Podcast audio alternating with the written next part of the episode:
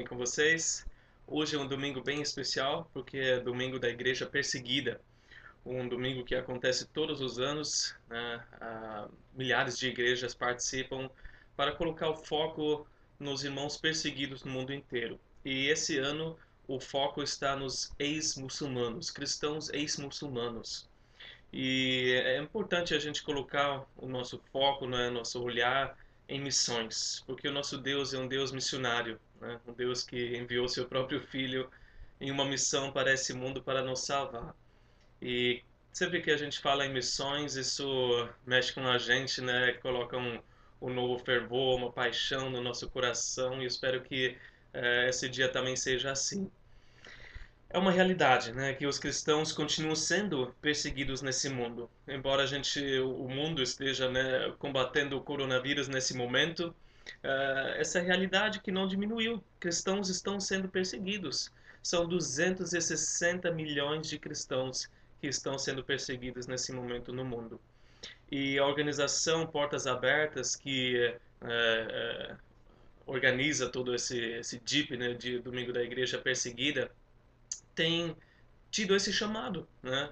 Por, por décadas já, 65 anos servindo e fortalecendo os cristãos perseguidos em mais de 60 países. Foi assim desde que começou essa organização em 1955 pelo irmão André. É muito encorajador ver a história dele, ouvir o testemunho dele, ler o livro. É, em 1955, quando ele começou a contrabandear Bíblias né, uh, atrás da cortina de ferro para os países comunistas lá no leste europeu. E tem sido assim, continuando fortalecendo e servindo a igreja perseguida. A maior parte dos cristãos perseguidos hoje são cristãos que se converteram do islamismo. E por isso o foco esse ano em cristãos ex-muçulmanos.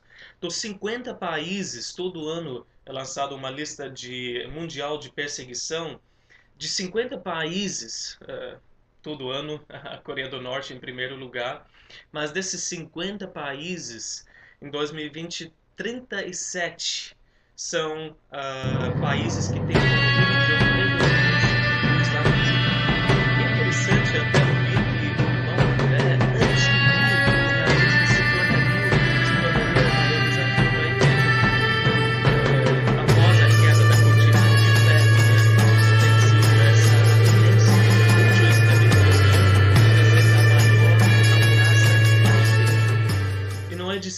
estranhar porque a gente lê na Bíblia, em Gênesis capítulo 16, da origem né, desse povo. Depois que Abraão recebeu a promessa de ter esse filho, né, o filho da promessa, ele vacilou em sua fé, eh, aceitou e cedeu a proposta de sua esposa Sarai e teve um filho com a sua serva egípcia Agar. Houve uma discórdia né, entre Sarai e Agar, Agar acabou fugindo e o anjo encontrou Agar em Gênesis 16, versículos de, de 10 a 12, nós lemos o que o anjo disse. Ele disse: Multiplicarei tanto os seus descendentes que ninguém os poderá contar. Disse-lhe ainda o anjo do Senhor: Você está grávida e terá um filho, e lhe dará o nome de Ismael, porque o Senhor a ouviu em seu sofrimento. Ele será como jumento selvagem, sua mão será contra todos, e a mão de todos contra ele, e ele viverá em hostilidade contra todos os seus irmãos. Bom, uh, o Alcorão diz que Ismael foi né, o, o, filho da promessa e não Isaac, mas a Bíblia conta que Ismael foi esse filho que, que foi gerado né, nessa desobediência. E uh, Deus fez uma grande nação, ele, ele, deu promessas né, a Ismael e a Agar nesse caso, e através disso Ismael veio a nação né, dos muçulmanos, uma grande nação dos descendentes de Ismael. E Deus ama os muçulmanos, Deus deseja salvar todos os muçulmanos, mas ele também prometeu inimizade né, é, entre eles e todos os outros. Né? É, hostilidade entre os descendentes de Ismael e os seus irmãos, principalmente o seu irmão Isaac, o filho da promessa, e, consequentemente, os, os descendentes de Isaac, os judeus, E por isso a gente tem uh, essa falta de paz né, no Oriente Médio por todos esses séculos e milênios. E, consequentemente, também os cristãos estão inclusos nessa hostilidade, porque nós somos os filhos de Abraão pela fé, como Gálatas nos diz. A grande lição que a gente aprende com essa história, com esse acontecimento, é as consequências ruins. Né? São essas as consequências quando a gente tenta ajudar Deus pelas próprias forças. Quando a gente não confia no Senhor, é impaciente, né? toma as coisas nas nossas próprias mãos e tenta resolver de forma carnal. Sempre haverá uma consequência ruim e às vezes prolongada, e nesse caso por milênios. A boa notícia é que muitos muçulmanos estão se convertendo. Cinco pontos que, que ajudam nesse, nesse cenário todo. Primeiro, muitos se convertem através de uma Bíblia tem a Bíblia, encontram uma Bíblia ou encontram um cristão estrangeiro. E hoje esse cenário está acontecendo por causa de milhões de refugiados que foram para a Europa. Né? E hoje tem acesso livre a Bíblias, tem influência cristã, mas a oração é que os, os nossos irmãos né, cristãos na Europa possam mostrar Cristo para eles. Agora que eles têm essa liberdade toda, que não tinham na Síria, no Iraque e, e assim vai. Em segundo lugar, muitos se convertem através de milagres. São curas, sonhos, visões. Uh, em Oman, uh, dizem que 80% dos cristãos chegam a Cristo através de sonhos e visões. Então, Jesus se apresenta a eles através de um sonho, de uma visão. Em terceiro lugar, no islamismo não pode se questionar nada em relação à fé. Então, se o clérigo islâmico não pode responder às perguntas, os cristãos estão abertos. Né? Os cristãos eh, aceitam questionamentos e podem dar respostas. Isso ajuda bastante. Em quarto lugar, muitos muçulmanos são apenas nominais, quer dizer que eles nasceram numa família muçulmana e por isso são muçulmanos. É muito mais uma identidade cultural do que realmente seguir fielmente a, a religião em si. E eles viram também a face feia né, do Islã nos movimentos extremistas, por exemplo, o Estado Islâmico, como a gente tem visto nesses últimos anos. Eles estão decepcionados também. Eles começam a duvidar do caráter pacífico que o, o, é tão pregado pelos clérigos. Em quinto lugar, e o mais forte, o cristianismo pode garantir a vida eterna. O cristianismo só dá a garantia da vida eterna. No islamismo não tem isso. No dia do juízo, Allah vai pesar as boas obras e as más obras numa balança. E o que tiver mais, então você vai ou para o paraíso ou você é condenado. Não tem segurança, não tem certeza nenhuma. A boa realidade é que muitos muçulmanos se convertem, mas a triste realidade, o que a gente está falando hoje, é que todo muçulmano que se converte o faz a um preço muito alto. Eu quero citar alguns exemplos. É difícil, é muito difícil romper né, com essa bagagem que é transmitida de geração em geração. Então, em primeiro lugar, eles sofrem pressão.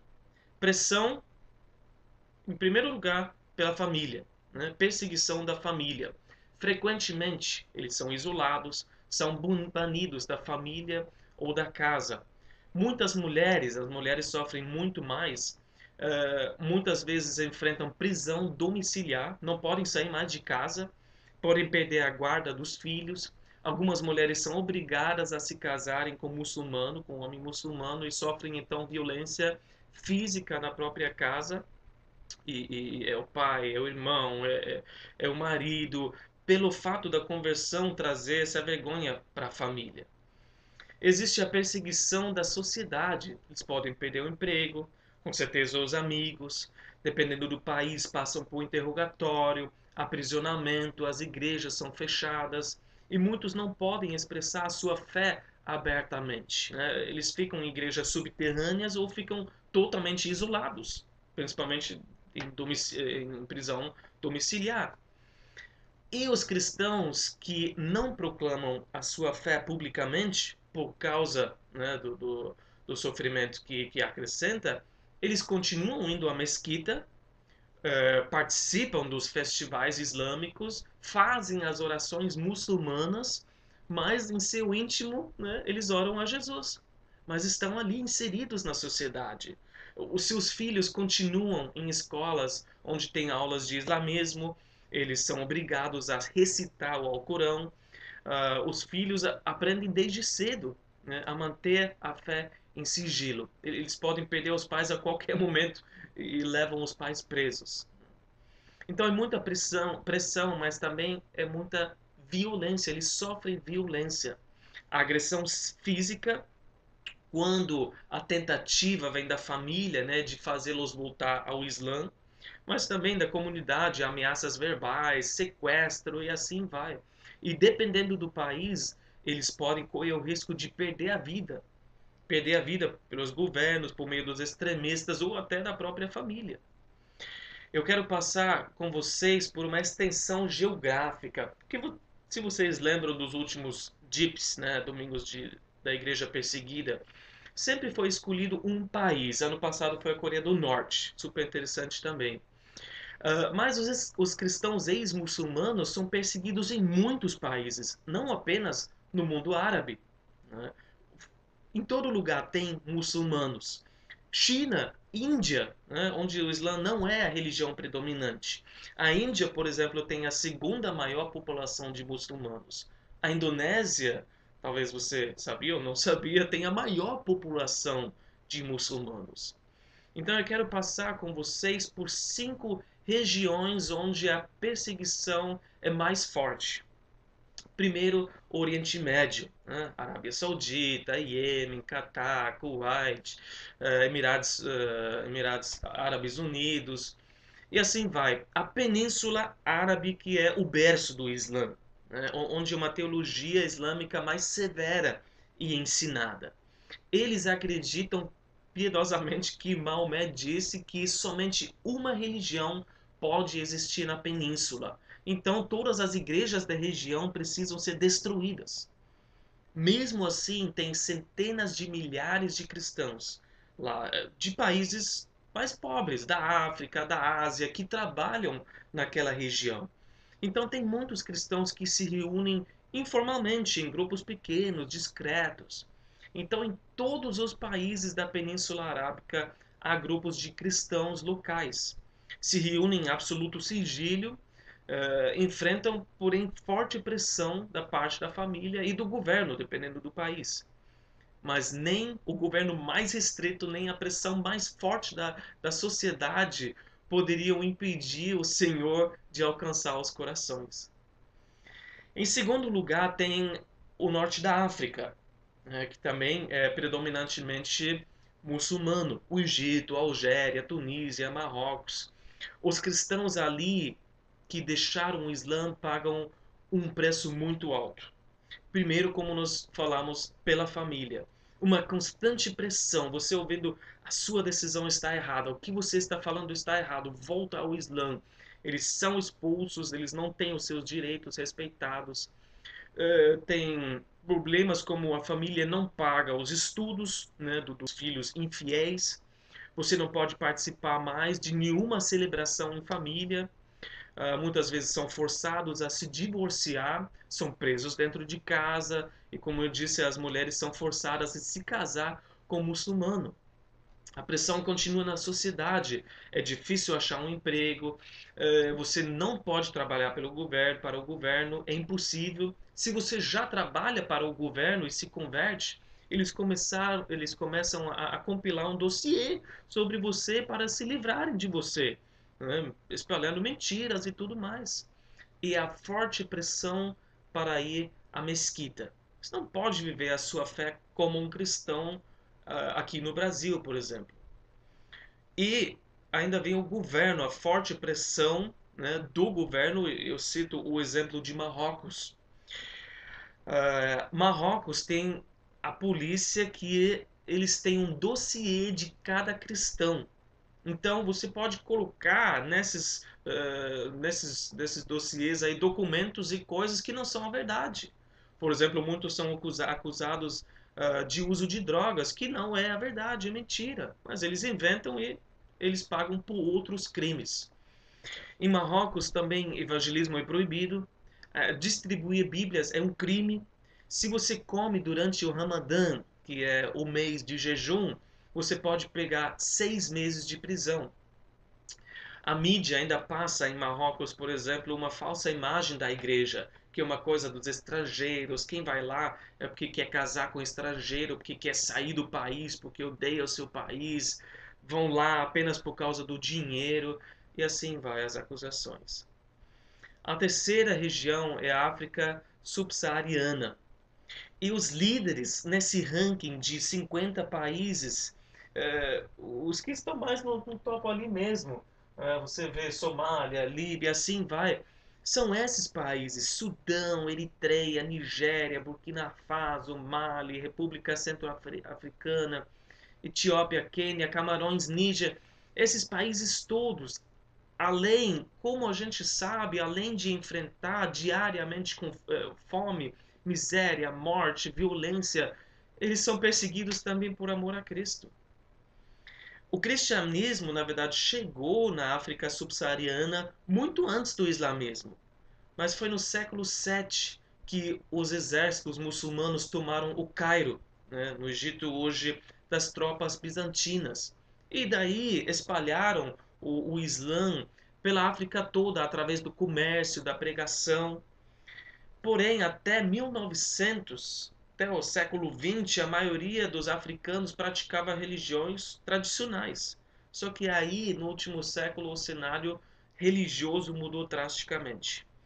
Em mil anos de história, olha só, em 2010 eles levantaram os números, foi de 11, em mil anos de história, de 11 muçulmanos para 234 milhões. Mas a boa notícia também é, em mil anos de história, o número de cristãos foi de 7 para 470 milhões. Mas aí a gente ouve né, esses acontecimentos de vilarejos queimados, de, de mulheres uh, abusadas e tudo mais, ex cristãos executados, porque há essa forte guerra. Na Eritreia, por exemplo, cristãos pegos adorando a Cristo fora de uma das igrejas, das três igrejas reconhecidas que eles têm, que é a ortodoxa, a católica e a luterana, eles vão para a prisão, eles vão definhando na, na, por anos na prisão, né, em condições terríveis. Existem apenas as igrejas subterrâneas ou uma vida em total isolamento. No chifre da África, por exemplo, e Somália, cristãos são martirizados com frequência, todos os dias. E a gente vai ver agora um exemplo, um testemunho de um irmão, o chifre da África, que nos conta da sua vida. Minha esposa me deixou e levou meu filho. Perdi minhas posses e muitos perseguidores ainda estão à minha volta. Esconder ou assumir a nova identidade em Cristo? Mais que uma decisão de coragem, para os cristãos ex-muçulmanos é uma questão de vida ou morte. Seguir a Jesus é optar por uma história de perseguição e abandono. Em países como a Eritreia, Etiópia e Somália, os cristãos são ameaçados, presos e oprimidos. Diante da forte violência, muitos são obrigados a fugirem de suas comunidades ou países. A perseguição iniciou quando eu e minha esposa começamos a ir para o discipulado na cidade. Nós andávamos sete horas para chegar à igreja. Meus irmãos escreveram cartas para o governo, nos acusando. A polícia foi até a casa de um dos cristãos que nos treinava. E eles prenderam minhas mãos atrás das minhas costas e começaram a me chamar de louco. Às vezes, eles nos colocavam em celas e nos acorrentavam Outras vezes nos batiam. Eu me lembro que enquanto eles nos batiam, perguntavam por que eu estava dividindo o povo do meu país. Eles me consideravam um traidor. Naquele momento, meu coração estava dividido. Eles estavam me batendo, me insultando, e eu comecei a duvidar. Eu comecei a pensar em voltar atrás, voltar ao Islã. Mas eu podia sentir fisicamente em meu corpo que aquilo me faria mal e que só voltava a me sentir bem quando confessava Jesus Cristo como meu Senhor e Salvador. E foi isso que aconteceu. Um dos maiores desafios para os cristãos nesse contexto é permanecerem firmes, sabendo que as pessoas mais próximas deles virarão as costas por causa da nova fé e não farão mais parte de suas vidas.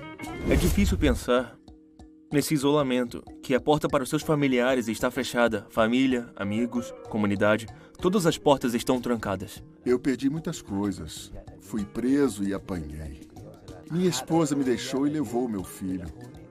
Perdi minhas posses e muitos perseguidores ainda estão à minha volta.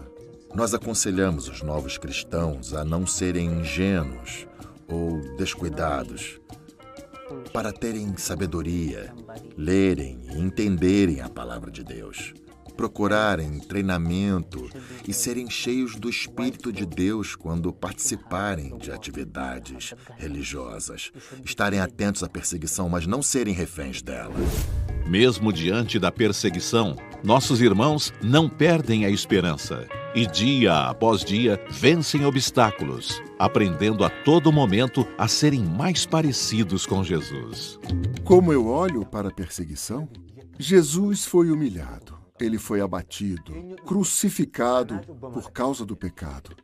E eu fico pensando, por que isso aconteceu com Jesus? Por minha causa, por você, nossas iniquidades. Ele não é pecador, mas morreu por isso. Então eu entendo que, por causa do amor de Jesus, eu preciso enfrentar a perseguição. A perseguição passada, a perseguição futura, me traz alegria hoje. Porque isso acontece comigo hoje, por causa de Jesus Cristo, minha salvação, minha escolha. Quando você está isolado, uma porta se fecha. Olhe para outra porta que Deus vai abrir. Espere mesmo que ela ainda não esteja aberta. Como um só corpo, a portas abertas busca aproximar os cristãos perseguidos daqueles que vivem em liberdade para fortalecerem uns aos outros. Eu perdi contato com pessoas muito importantes para mim. Eu fiquei sem ninguém. Mas Deus tem enviado outros cristãos que me amam e amam a Cristo. Eles me mostram seu amor e às vezes até perguntam: Você precisa de um irmão? E eu preciso, eu não tenho ninguém. Então eles vêm até mim. E a salvação que Jesus veio trazer para todos nós me aproxima de você que está no exterior e de todos vocês, meus irmãos da igreja. Nós temos que orar. Acredito que Jesus Cristo tem o poder para me proteger de todo sofrimento, de toda perseguição. A quarta região é a Ásia Central. Nós estamos falando de países como Azerbaijão, Cazaquistão, Turcomenistão, Uzbequistão, Tadiquistão, Kirguistão, todos os tãos. A Etiópia é um destino popular entre turistas que são atraídos pelas montanhas, vales e diversas paisagens bonitas. Mas viver em uma terra seca e bruta como essa muitas vezes pode ser difícil especialmente se você é abandonado pela sua família e o resto da comunidade. Isso aconteceu com Khalid. Ele nasceu em uma família muçulmana, mas encontrou a Jesus e se converteu. É muito difícil para um muçulmano vir a Cristo, porque no islamismo é pregado que Jesus é somente um homem e no cristianismo ele é o Senhor. Eu mesmo acreditava que o cristianismo era uma grande mentira porque ele não pode ser Deus e homem ao mesmo tempo. Como pode um Deus vir à então, Terra, nascer como homem e nos salvar? Por que ele não poderia nos salvar do céu? Meus parentes são muçulmanos e oram cinco vezes ao dia. Quando entendi quem é Jesus e o aceitei como Senhor e Salvador, parei de orar com eles. Então fui acusado de profanar a cultura, a tradição, a família e a fé. Eles me negaram comida e abrigo e me expulsaram de casa e até me ameaçaram de morte. graças aos cristãos daquela área, eu é, sobrevivi. Eu me senti mal por muito tempo, mas fiz amizades com os cristãos da área que me acolheram, me alimentaram e me deram um abrigo. Né? Muitos extremistas na África, se a sua família abandona você, é muito difícil sobreviver sozinho. O que me fortaleceu foi a palavra de Deus, que fala: Eu não te abandonarei. Com isso em mente, deixei tudo para trás, mesmo que isso me trouxesse certa infelicidade.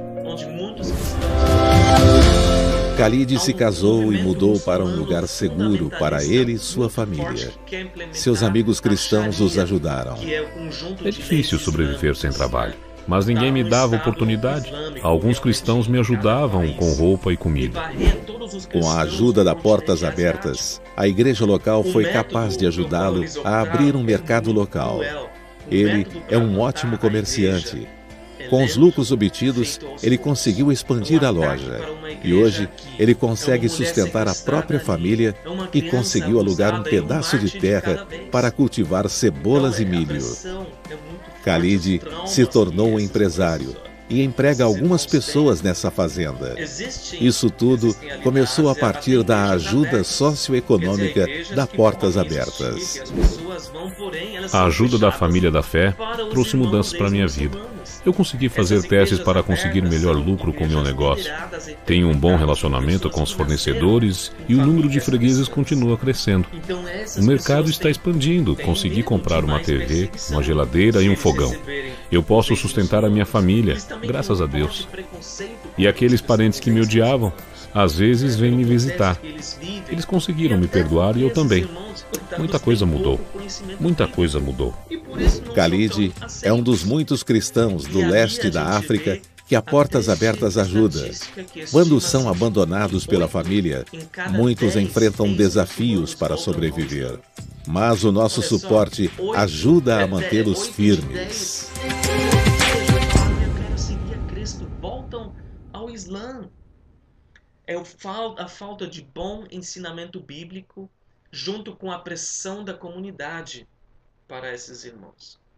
E por outro lado, cristãos, aqueles que se dizem cristãos, se convertem ao Islã também por causa dessa pressão e por causa da falta do relacionamento com Deus. Para muitos cristãos asiáticos que nasceram em famílias cristãs, é assim porque eles nunca tiveram um encontro com Jesus. Eles simplesmente são cristãos nominais, porque nasceram dentro de um berço cristão, mas nunca tomaram a, a decisão de seguir Jesus pessoalmente. Eu quero terminar falando de um exemplo da Indonésia, por ser o maior país muçulmano em, em números.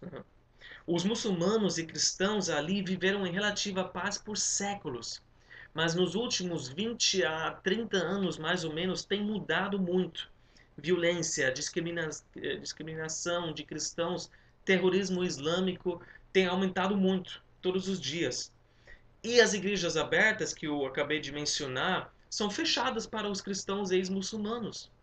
Todo muçulmano poderia ser uma fonte de perseguição. Então eles falam: não, não, a gente não quer vocês. Há uma grande desconexão entre os dois grupos. Eles não se misturam, têm medo, têm desconfiança. E o que a Portas Abertas tem feito? Isso é maravilhoso. Eles têm feito reuniões e acampamentos para jovens para juntar esses dois grupos para quebrar os preconceitos, para unir a igreja, para unir a igreja institucional, né, que tem a liberdade, o espaço, os prédios, treinamento, recursos financeiros, e para o outro lado esses irmãos ex-muçulmanos, né, que vêm das, das trincheiras, mas têm o zelo, têm a paixão até de alcançar outros muçulmanos. Então tem juntado esses irmãos. Eu quero terminar agora com um testemunho que eu vou contar para vocês e depois a gente vai ver um vídeo e ter um tempo de oração. Esse testemunho que eu vou contar para vocês é de um homem chamado Marcos da Indonésia, país do qual nós acabamos de falar. Marcos faz parte do grupo, o segundo maior grupo étnico que tem na Indonésia, que é sudanese fortemente associado ao islamismo. Né? No Sudão tem muitos muçulmanos. Na, na província onde ele mora, eh, a intimidação, ataques a cristãos e igrejas todos os dias. Quando Marcos era jovem, ele era um muçulmano fanático, ambicioso, estudou em uma universidade islâmica dirigida pelo pai. Então ele tinha já a vida traçada ali, seria o grande erudito né, da, da sua, da sua uh, geração. O Islã para ele era a melhor, a única religião verdadeira. A missão dele era alcançar os cristãos, né? conduzi-los de volta ao, ao caminho certo na mente dele. Mas um dia ele conheceu um estrangeiro, um cristão chinês. E aí ele viu esse chinês e falou: Eu vou converter ele. Ele vai ver só. Compartilhou o islamismo. O que, que esse chinês falou? Não importa se o cristianismo é a religião verdadeira ou não. O que importa para mim é que eu vou para o céu. Eu tenho certeza disso. E essa declaração mexeu com Marcos tanto porque no islamismo, o céu é algo tão sério que você nem fala dessa forma assim. Você não menciona assim como esse chinês fez. E aí ele começou a pensar: como. É, ele começou a falar com esse chinês: como você pode entrar no céu tão facilmente? Ele pertence ao seu pai, por acaso? E o chinês falou: sim, pertence ao meu pai. Aí o Marcos falou: então quem é Deus? O chinês respondeu: meu Deus é Jesus.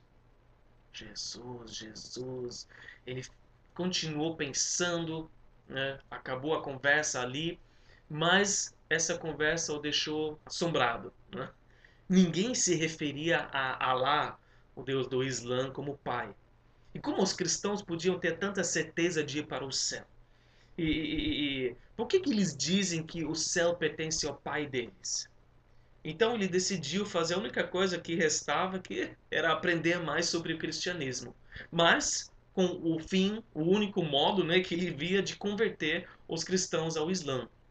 Aí começou uma investigação sobre Jesus. O Alcorão diz que Isa, né, o nome usado para Jesus no Alcorão, virá para matar Satanás e julgar todas as pessoas e matar todos os imorais. Mas o Alcorão também diz que só Alá pode julgar as pessoas e que Maomé é o último profeta. Aí deu um nó na cabeça dele. Então por que, que esse Isa virá pela segunda vez? Quem é esse Isa? Então ele falou com o pai, que dirigiu a universidade né, islâmica. O pai confirmou que Isa voltaria, mas também encorajou Marcos, seu filho, não, para com isso, põe um fim a essa questão. Mas ele não conseguiu. Ele perguntou para os professores, para os mestres e recebeu a mesma resposta. Para de falar com isso. É, para de pensar nisso. Para de falar dessa questão de Isa.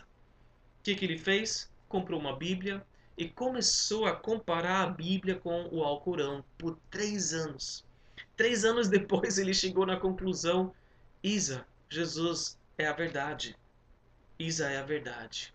Quando ele compartilhou com o pai, o pai gritou: é, furioso. Eu falei para você não ler a Bíblia, não aprender sobre esse Jesus, esse Isa. Agora você se tornou um kafir, um cristão.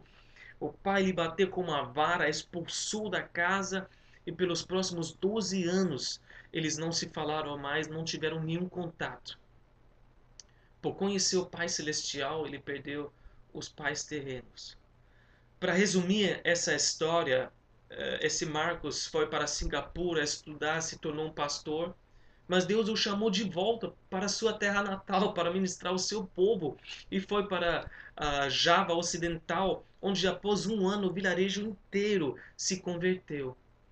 Depois ele recebeu várias ameaças de morte, teve que sair do país e voltou várias vezes. E o ministério dele acabou alcançando muitos muçulmanos e discipulou 8 mil cristãos ex-muçulmanos. Em 2013, após 12 anos de oração dia e noite pela conversão dos seus pais, aconteceu. A sua mãe estava muito doente, mas eles oraram e Deus curou ela, evitando uma cirurgia. E foi o filho desse irmão Marcos que falou para sua avó: Avó, você sabe que Isa pode te curar? E foi assim. E por causa dessa cura, o pai também começou a vasculhar a Bíblia. E um dia ele chegou em seu filho Marcos e falou: a sua fé é a certa. E aí eles se abraçaram, em lágrimas se reconciliaram, e ele ganhou os seus pais para Cristo. Assim como ele ganhou muitos irmãos e muitos pais através do seu ministério. Nós vamos ver um vídeo agora sobre a Etiópia e como a Portas Abertas ajudou na, no caso desse irmão. A Etiópia é um destino popular entre turistas que são atraídos pelas montanhas, vales e diversas paisagens bonitas. Mas viver em uma terra seca e bruta como essa muitas vezes pode ser difícil, especialmente se você é abandonado pela sua família e o resto da comunidade. Isso aconteceu com Khalid. Ele nasceu em uma família muçulmana, mas encontrou a Jesus e se converteu. É muito difícil para um muçulmano vir a Cristo, porque no islamismo é pregado que Jesus é somente um homem e no cristianismo ele é o Senhor. Eu mesmo acreditava que o cristianismo era uma grande mentira, porque ele não pode ser Deus e homem ao mesmo tempo. Como pode um Deus vir à Terra, nascer como homem e nos salvar? Por que ele não poderia nos salvar do céu? Meus parentes são muçulmanos e oram cinco vezes ao dia. Quando entendi quem é Jesus e o aceitei como Senhor e Salvador, parei de orar com eles. Então fui acusado de profanar a cultura, a tradição, a família e a fé. Eles me negaram comida e abrigo e me expulsaram de casa e até me ameaçaram de morte. Graças aos cristãos daquela área, eu sobrevivi. Eu me senti mal por muito tempo, mas fiz amizades com os cristãos da área que me acolheram, me alimentaram e me deram abrigo. Na África, se a sua família abandona você, é muito difícil sobreviver sozinho. O que me fortaleceu foi a palavra de Deus, que fala: Eu não te abandonarei. Com isso em mente, deixei tudo para trás, mesmo que isso me trouxesse certa infelicidade. Khalid se casou e mudou para um lugar seguro para ele e sua família. Seus amigos cristãos os ajudaram. É difícil sobreviver sem trabalho, mas ninguém me dava oportunidade. Alguns cristãos me ajudavam com roupa e comida. Com a ajuda da Portas Abertas, a igreja local foi capaz de ajudá-lo a abrir um mercado local. Ele é um ótimo comerciante. Com os lucros obtidos, ele conseguiu expandir a loja e hoje ele consegue sustentar a própria família e conseguiu alugar um pedaço de terra para cultivar cebolas e milho. Khalid se tornou um empresário e emprega algumas pessoas nessa fazenda. Isso tudo começou a partir da ajuda socioeconômica da Portas Abertas. A ajuda da família da fé trouxe mudanças para minha vida. Eu consegui fazer testes para conseguir melhor lucro com meu negócio. Tenho um bom relacionamento com os fornecedores e o número de fregueses continua crescendo. O mercado está expandindo. Consegui comprar uma TV, uma geladeira e um fogão. Eu posso sustentar a minha família, graças a Deus. E aqueles parentes que me odiavam, às vezes vêm me visitar. Eles conseguiram me perdoar e eu também. Muita coisa mudou. Muita coisa mudou. Khalid é um dos muitos cristãos do leste da África que a Portas Abertas ajuda. Quando são abandonados pela família, muitos enfrentam desafios para sobreviver. Mas o nosso suporte ajuda a mantê-los firmes.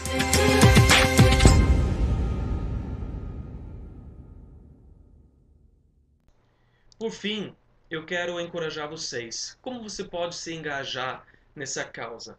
Nós vamos orar e, e apoiar os nossos irmãos para que eles continuem crescendo na fé.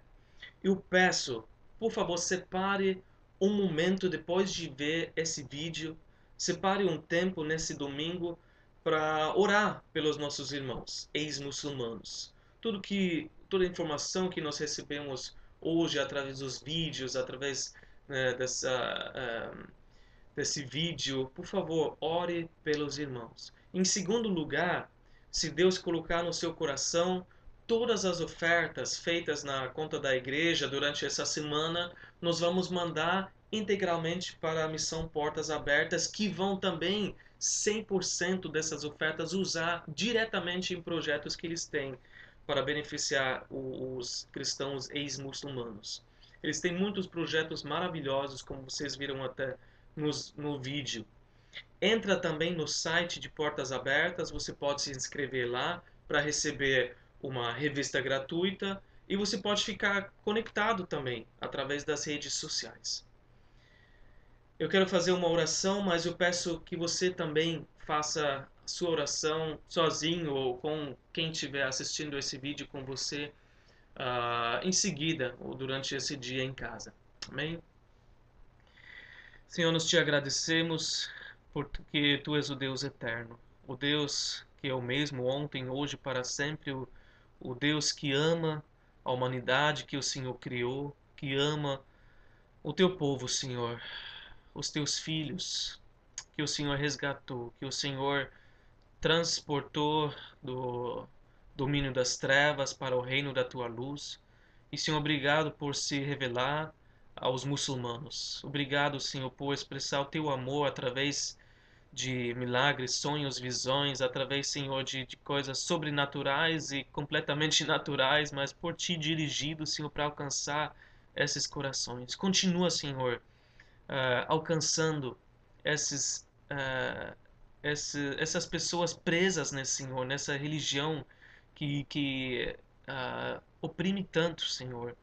Nós te pedimos pelos nossos irmãos na Europa que eles possam, Senhor, dar um bom testemunho e mostrar Cristo para esses muçulmanos, Senhor, que ali se encontram, Senhor, na, na Europa nesse momento.